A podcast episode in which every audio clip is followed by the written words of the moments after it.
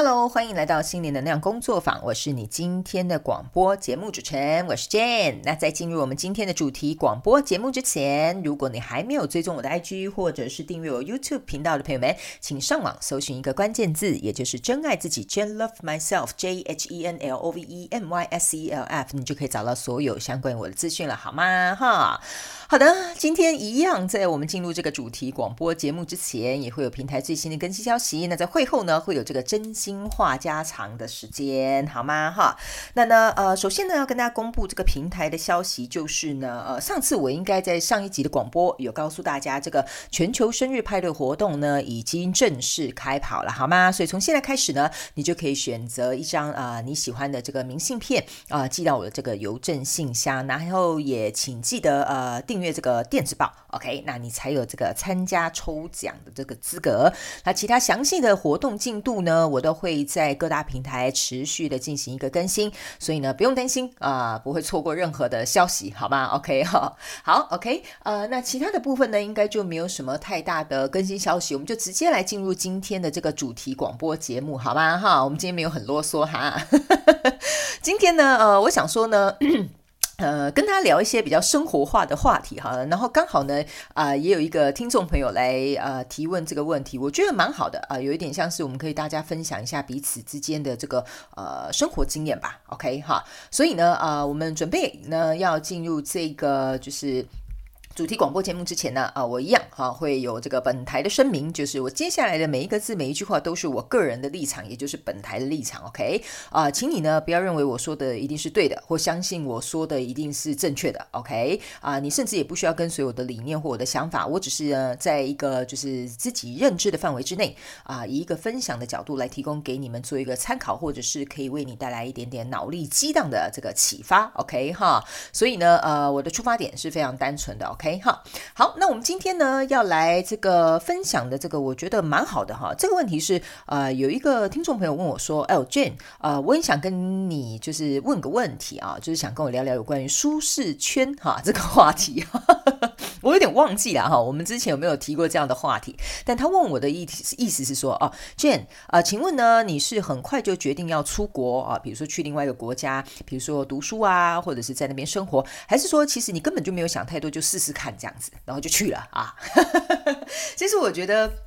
这个话题蛮好的哈，因为呢，我们怎么这广播节目总不能一天到晚讲一些很严肃的话题哈，或者是呢讲一些就是哦非常有主题性的话题。我觉得像这种很生活化的话题呢，我也非常欢迎你们来提问，好吗？OK 哈，所以呢，你可以啊，比如说 email 到我的信箱，或者是在 IG 私讯我都可以。如果你们有任何想收听的主题，那在未来呢，呃，我会想个办法去测试一下哪个平台比较好，你们也可以来填这些表单。哦，来提出你想要听的这些主题，OK 哈，好，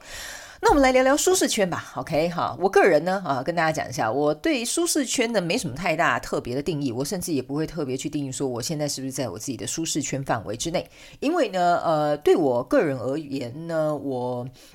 说实在的。我没有觉得有没有什么所谓舒适圈这个问题，OK 哈。但如果呢，以用舒适圈大家比较能够理解的这个名词来讨论这个主题的话呢，呃，我可以说哦，我大概知道哪里是我的舒适圈嘛。就比如说，呃，我我们这样来定义它好了，简单定义就是。做这件事情啊，不会让我感到不舒服，也不会让我感觉很困难，这个就代表你在舒适圈的范围之内嘛。那常常大家在讲的什么跨出舒适圈呐，你要突破舒适圈呐，那可能就是要做别于以往的一些行为或习惯嘛，是不是这样说？那可能啊，就会引发你一点点不舒服的感受。那为什么我会告诉你说，我个人本身在我的生活里面没有什么所谓舒不舒适圈的问题？原因是因为呢，呃，如果硬要以这个名词来讲呢，我会说呢，呃，我的舒适圈呢，没有一个范围啊，意思就是说，哦，我不会说什么这三公尺到五公尺啊，哈，九百英尺啊，哈，是我的这个什么舒适圈的范围，OK？呃，我对于舒适圈的想法，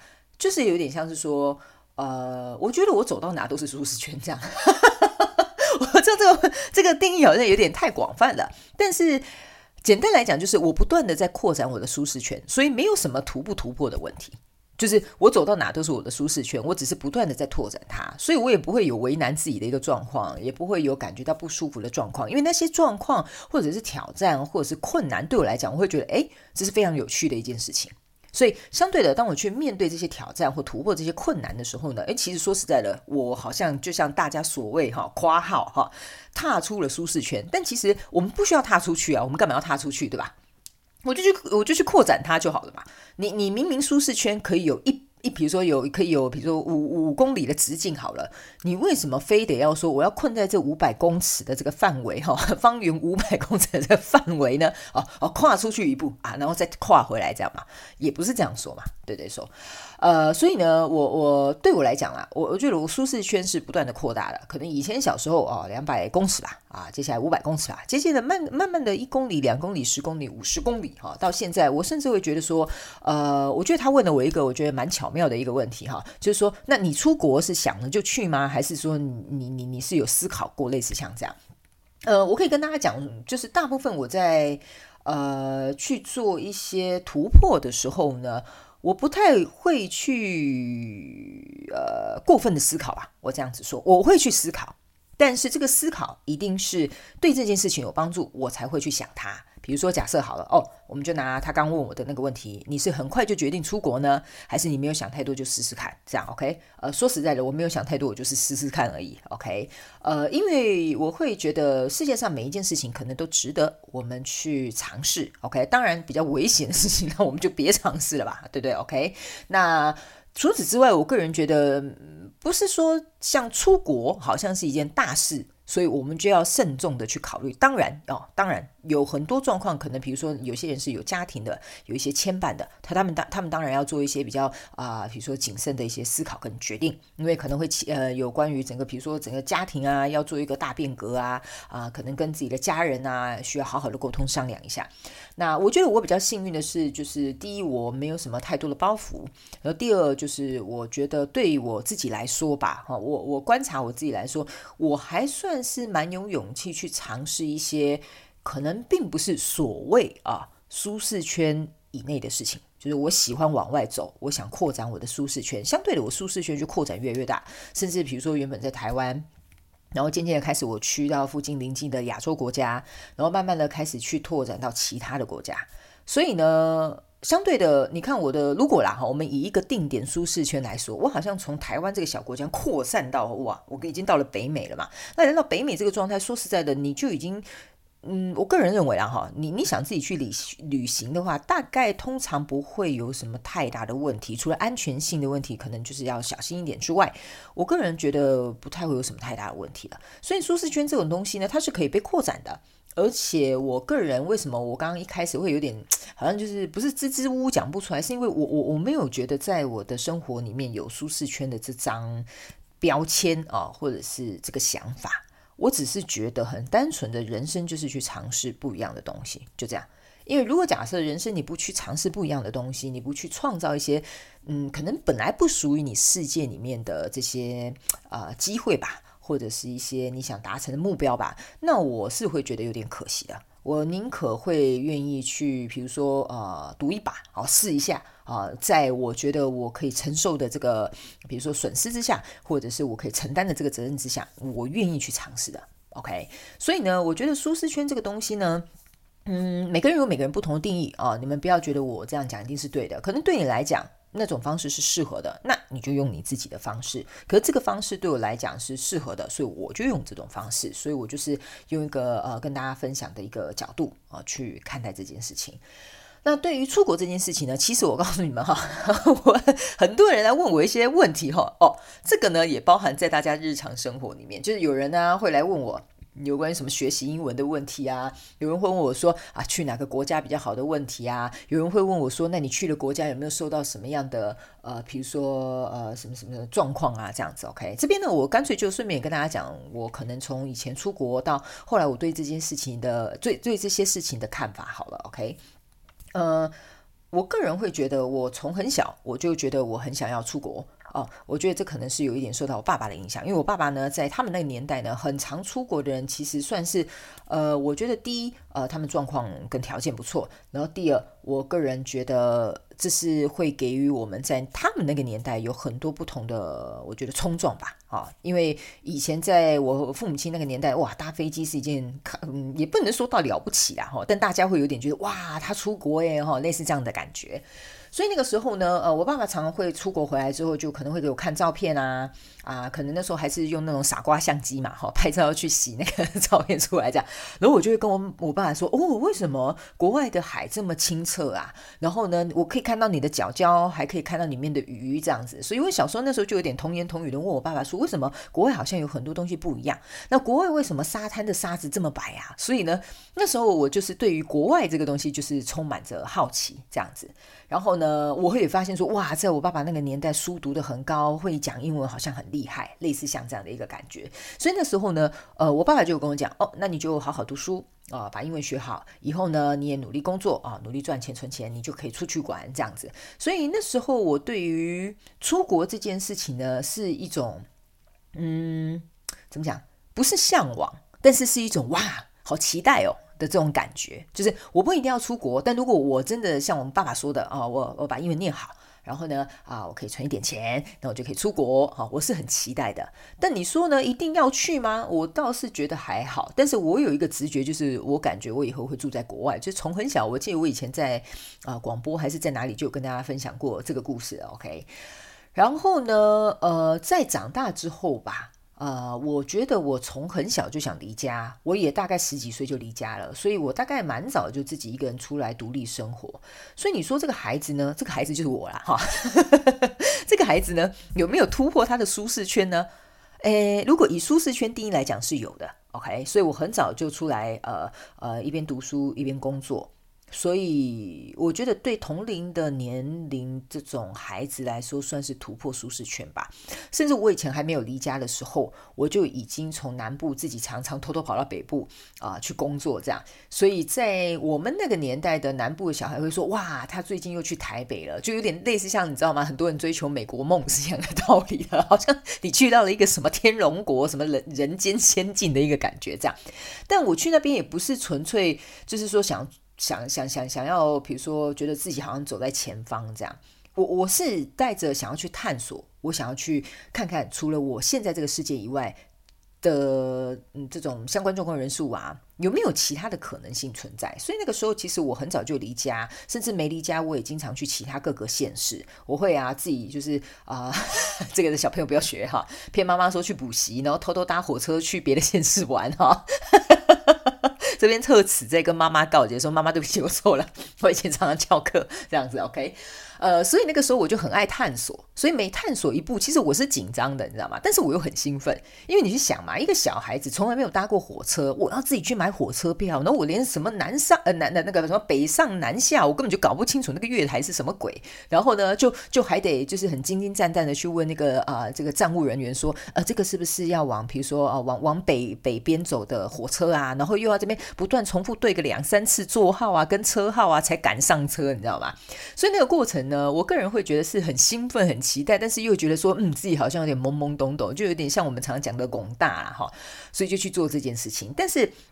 在做这件事情之前，我也会稍微去思考，其实也不会呃造成什么样太大的麻烦，所以我也愿意去尝试这样。所以可能在小时候吧，我就一直是这样子做。所以对我自己而言，这就是为什么前面我讲不出来什么叫做舒适圈的问题，因为我好像呃习惯性一直就是在做一些对自己有所突破的一些选择这样子。呃，通常嘛，我我觉得这边可以跟大家分享一个呃想法，就是我觉得呢，我们每个人每天都是在面临选择的。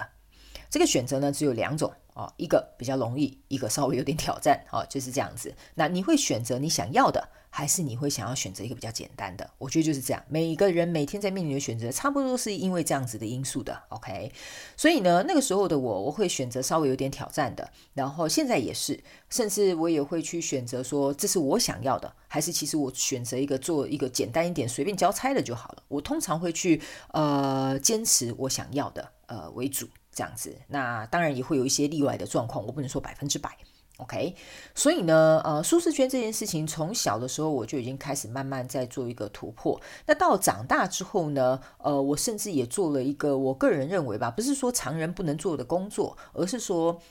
嗯，在常规的社会的这些认知之下，会觉得哦，进入这个工作可能怎么样怎么样哦，可能需要有什么条件，或者是平常人根本不会去想做这样子的工作。所以呢，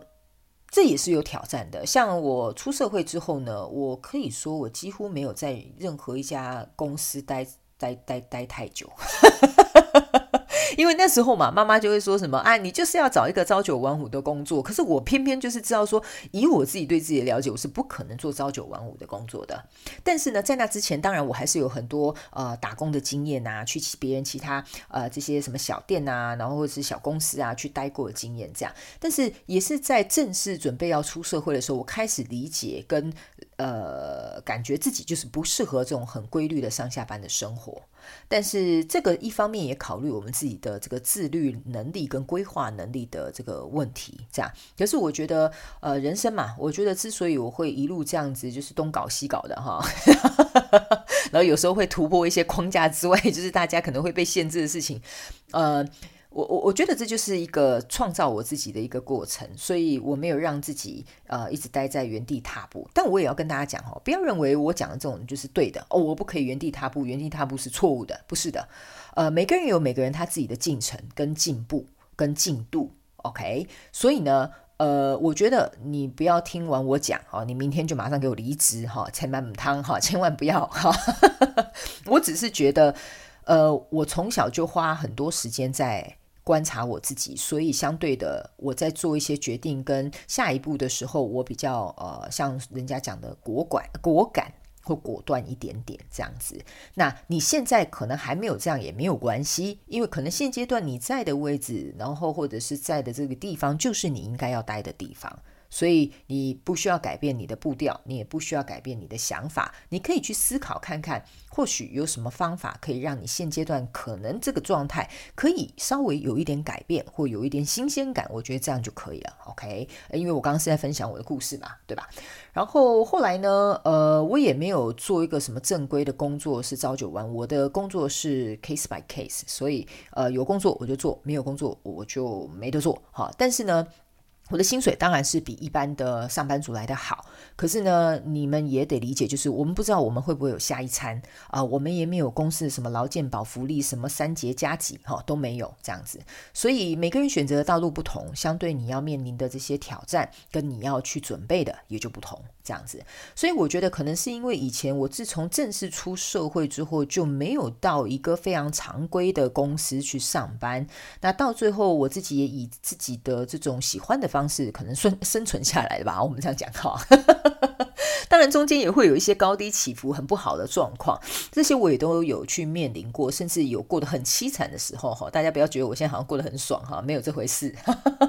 我以前也是有经历过。呃，蛮低潮，然后甚至是自己生活都出了问题的一个状况，但那些都是非常非常好的经验，甚至我可以很诚实的告诉你们，在那个时候，我在呃人生看不太到希望，甚至很低潮，甚至是负债、没有钱吃饭的状况之下呢，我每天对于生活都还是很期待的，而这个期待哈，不是那种傻乎乎的天真的期待，而是有一点像是说。哇哦，现在就这样了，那还能惨去哪里？你知道吗？所以那个时候的我，当然有些时候我觉得很好笑。我还记得，我我有点忘记这个有没有跟大家分享过啦，但是。我记得我在我最低潮的时候，甚至房租也付不出来，还要跟别跟同学、跟朋友借钱去付房租的时候，我告诉你们哦，这个连我妈妈都不知道。我妈妈是很久很久，过了十来年，她才知道这件事情了。然后呢，那个时候，呃，我应该我我没有被击败，我甚至还有一次做一件很好笑的事情，就是我在去走路上班的路上，哈，呃，因为没办法骑车，哈，走路上班的路上了，就指着那个老天爷，就指着天空，你知道大骂一顿，你知道吗？就是有点像。跟他挑战，然后呢，我就跟他挑战说：“我告诉你，你整不死我的，我就是一只打不死的蟑螂。”这样子，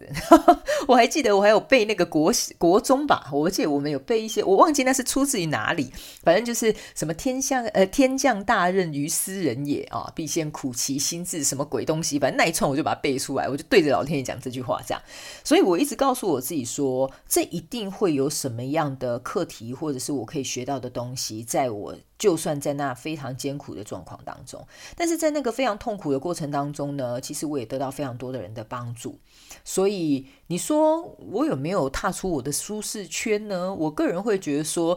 嗯，我在里面还蛮舒适的啊。就是我在困难的状况当中也蛮舒适的，我在不困难过得很爽的时候也很舒适，所以这就是为什么我在前面可能不太有办法去回答你舒适圈这个问题，因为我个人会觉得这个舒不舒适的状态啊，是来自于你心里内在的一个状态。这样子，所以当然，呃，我必须要跟大家跟大家讲一下，就是不是遇到什么问题，我们都要假乐观哈，或者是真悲观哈，去面对这件事情。我觉得你可能可以先去看看这件事情，嗯，到底为你带来什么样的帮助？这样 OK 哈。所以呢，舒适圈这件事情，我觉得应该就是这样，可以跟大家分享一下我的想法跟解释，还有我一点小小的故事。那至于后来呢，呃，我也因为工作的关系啊，呃，也经常出国，然后呢。呃，后来也因为求学的关系，因为我想要进修嘛，也也开始出国。最后呢，也来到了呃现在这个国家，也是因为想进修啊、开始出国，然后工作，最后也就在这边留下来了。这样子，呃，我从来没有限制我自己要去哪里，因为我相信命运会带我到一个更适合的地方。所以有些时候机运来了，机会来了，我觉得这个是可行的。我不知道未来会发生什么事情，我通常会告诉我自己，先做做看吧。就先试试看吧，就像这个听众问我的问题一样，你是没有想太多你就去了？对，因为我会觉得有些时候机会，我不是说机会不等人，或者是机会是留给准备好的人。因为说实在，那个当下我并没有准备好的，我只知道可能或许在出发的路上，我就会一边准备一边向前走，或许准备的没有很周全，但是先走再说吧。我自己的想法都会是这样子的，因为我会相信自己是有能力可以去解决可能一路上需要去面临的一些状况，所以我觉得我不算是那种百分之百 get ready 好我才会上路的人，但是部分该准备的我会准备，大概就是这样子。OK 哈，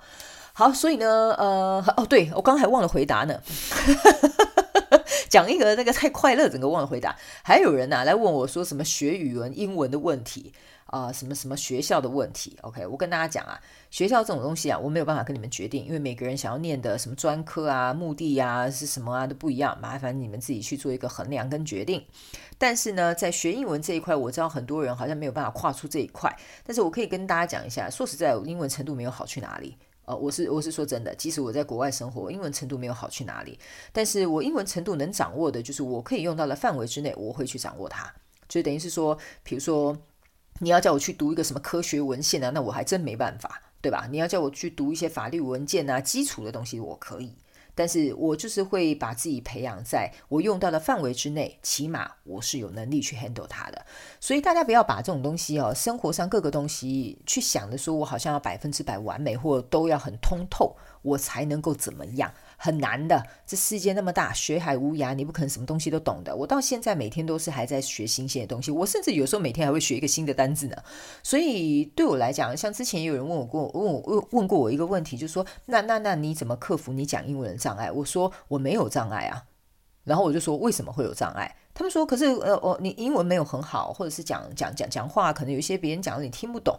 然后我常常就会跟他们讲说，英文它是一个工具。它它并不是让你拿来呈现你这个人英文程度有多完美，对吧？那如果你是一个英文博士，或你是一个英文老师，那当然你就要有相当程度的水准，对吧？但我们只是一个普通人，你为什么要把它想成是一个障碍？英文它就是拿来沟通讲话用的，对方听得懂，你听得懂，这样就好了。那当然，如果遇到很艰深的问题，我相信你们两个如果愿意去解释，互相去理解，给对方彼此一点时间，我相信还是可以沟通完毕的。至少在我目前生活当中，百分之八九十的状况都是可以解决的。对吧？OK 啊、那百分之那十啊不懂的，那就去查，那就去学，就是这样子而已。所以很多人呢，你知道吗？我私底下也会听到他们问我说怎么学英文，我还真的有点大爷，就是有点惭愧，说哎，不好意思哦，我还真没办法教你英文呢。因为呢，我可以跟大家讲，我学英文的方式非常简单的，我只有听跟说这样。你如果要叫我阅读啊，或叫我写啊，说实在对我来讲是稍微有点挑战性的。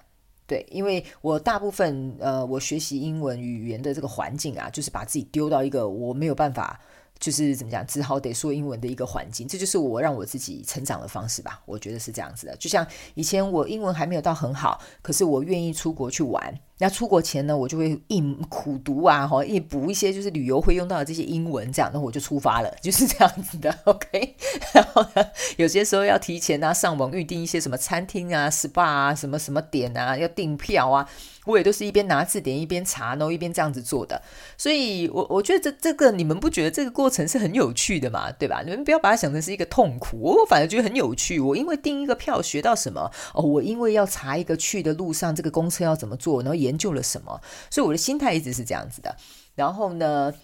呃，所以我会觉得舒适圈这个东西啊，它可以谈的东西范围太广了，所以我觉得我差不多就讲到这里，就也不要牵扯太远，不然就会变啰里吧嗦一大堆的废话，就很像一个大神一样哈。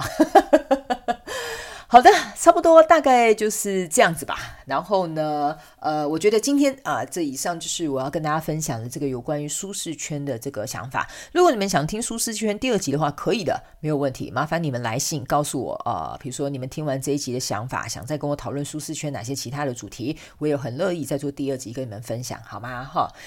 好的，以上就是本周的主题广播节目，希望大家会喜欢啦，好不好哈？那接下来呢，就要来进入到我们真心话家常的时间。但其实我觉得我刚刚那一段就已经在讲真心话家常了，就因为跟大家聊一些生活琐事呃的上面的东西了嘛。OK 哈，好。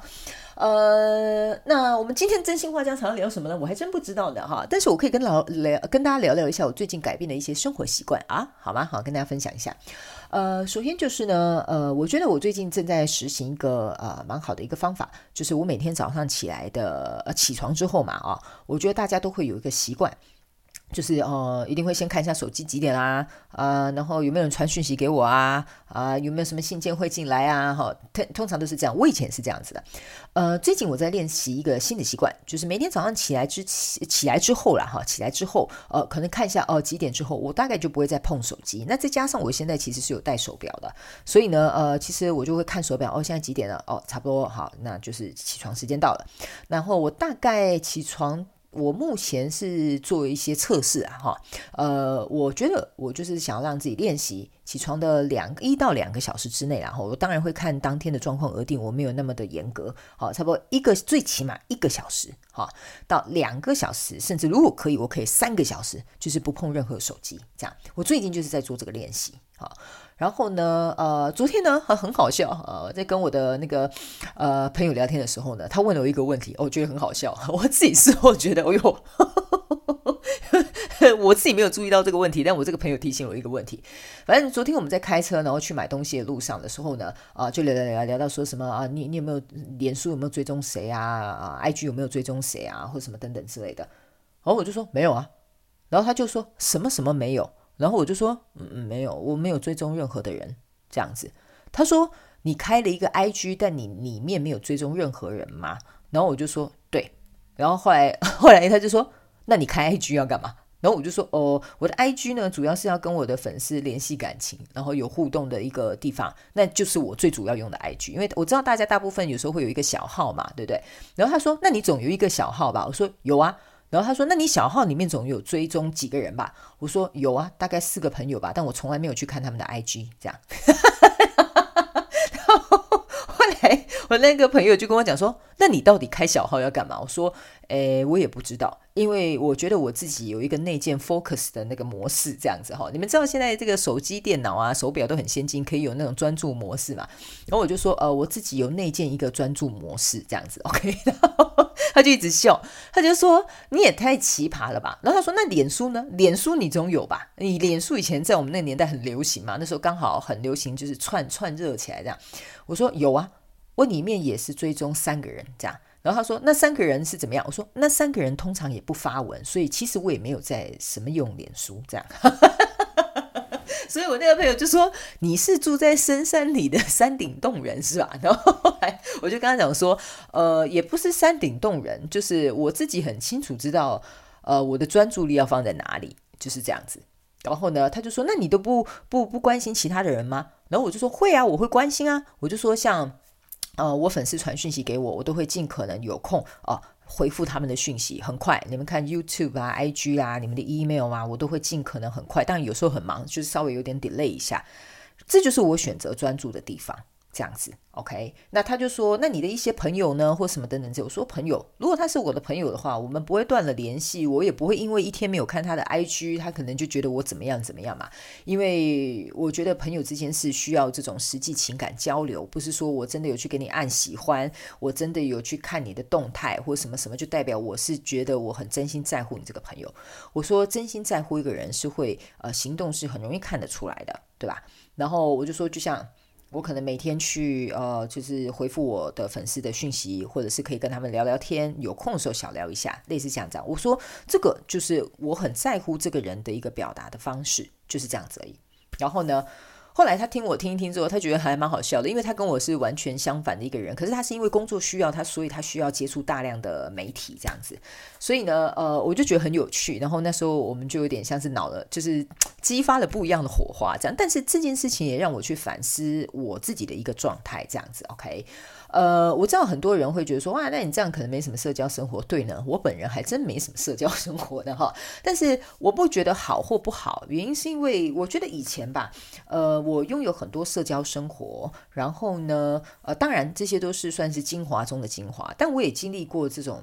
呃，很没有必要的社交生活的那个时期吧，我，嗯，我每个人都会经历过的，所以，呃，我我会觉得说，我渐渐的开始越来越清楚知道说什么适合我，什么不适合我，然后我习惯怎么做，我不习惯怎么样，哈，类似像这样的一个感觉。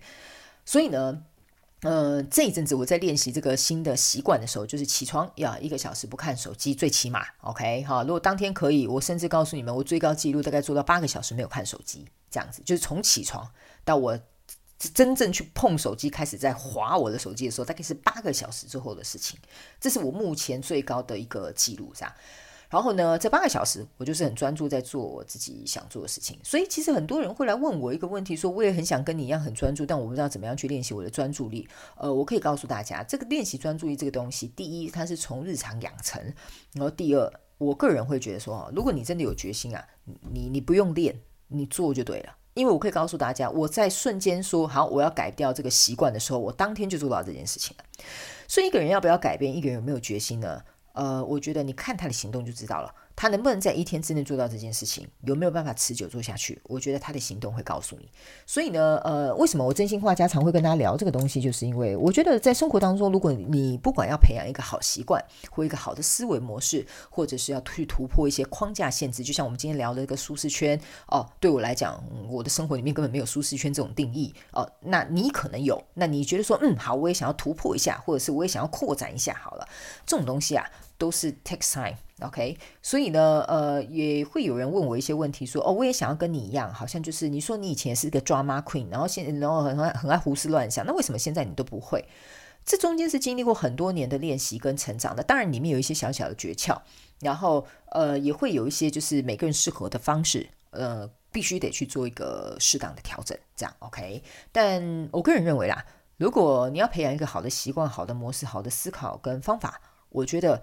你做这个东西不是为了谁，对吧？是为了你自己。所以，当你觉得为了你自己可以为你带来很好的帮助或注意的时候，就去做吧，不要想太多。OK，好，因为能得到结果的人一定是你，绝对不会是我嘛，好，对不对？你减肥成功，我身上还是有两斤肉啊，是不是这样说？对吧？所以呢，我我个人会觉得啊，真心话家常，想要跟大家讲一件事情，就是改变习惯呢，我会个人会觉得呢，并不难。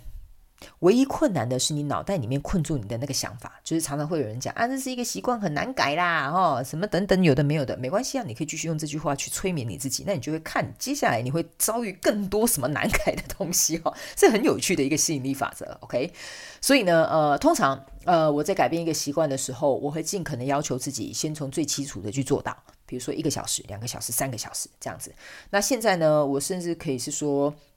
嗯、专注到我自己觉得，你知道吗？有时候 我甚至有点觉得说，就是已经专注到，就是有一有一种，呃，怎么讲呢？要怎么形容这个感觉？有点像说，像那一天啊，好好，我跟大家分享一下，像那一天哦，我大概已经，其实今天也是啊，今天我跟大家讲，我现在录这个广播的时间是今天早上中午的左右的时间。呃，在那之前我几乎没有在碰我的手机，我只有稍微听一些哦呃，就是比如说早上起床啊，什么舒不是舒眠音乐啊，好像是什么什么舒压音乐，就随便乱点，然后就听一下这样子。然后呢，呃，起床之后就是一样，呃，大家都知道老规矩嘛，我的 routine 这样就是跟弟弟散步，然后喝杯咖啡，然后呢整理一下家里，哦，这就是我的 morning routine 啊，类似像这样。然后呢，到现在呃就没什么在碰手机，然后也吃了个饭，然后准备录广播，等一下呢就要来进行我今天的工作行程。这样子，OK。那我前阵子也因为这样子，甚至到了就是最后啊，我根本忘了划手机这件事情，你知道吧？我。突然觉得说奇怪，好像哪里不太对，但是我有点想不起来哪里不太对，然后才突然想到说，哎呀，我今天还没有看 IG 要回复大家的讯息，你知道吗？所以我知道赶快呢，趁睡前的时候啊，赶快回大家的讯息回一回啊，e 然后 email 当然我已经收过了啦，因为那这个会有信件往来的问题嘛，我就开始回大家的 IG 的问题啊，哈，比如说比如 YouTube 的这些留言这样，所以我告诉你啊，习惯这种东西是可以养成的，模式思维都可以突破的。那这也是为什么呃一直以来我很想要去努力的把这些东西把它啊、撰写成一个精华好了，以后再来跟大家分享，OK 哈好，所以呢，今天真心话家常就是，如果啊你现在有一个想要改变的习惯或想要突破的什么，那就从现在开始吧，OK 哈，择日不如撞日嘛哈，是不是这样说？OK 哈。好的，那以上呢就是这一次呢我要跟大家分享的主题广播节目，有关于啊、舒适圈的一些话题，还有我一点点小小的生活经历跟想法，然后还有最后啊、告诉他告诉大家，就是最近我改变的一些习惯。那如果你现在有一个不好的习惯哈，比如说嗯咳咳 啊拖延症啊。哈哈哈哈 OK 啊，或者是其他你想要改掉的一些啊，你希望能够对你有更有助益的一个好的方式或好的模式或好的习惯，从今天开始就去做吧，好吗？这就是你们今天的功课啦，哈。好的，那我们今天这一集的主题广播节目就到这里。那我也希望呢，啊、你们可以多多提供主题，想要听什么来私讯给我，我们到时候一起在空中分享，好吗？好，那我是 Jhen，我们就下次再见喽，拜拜。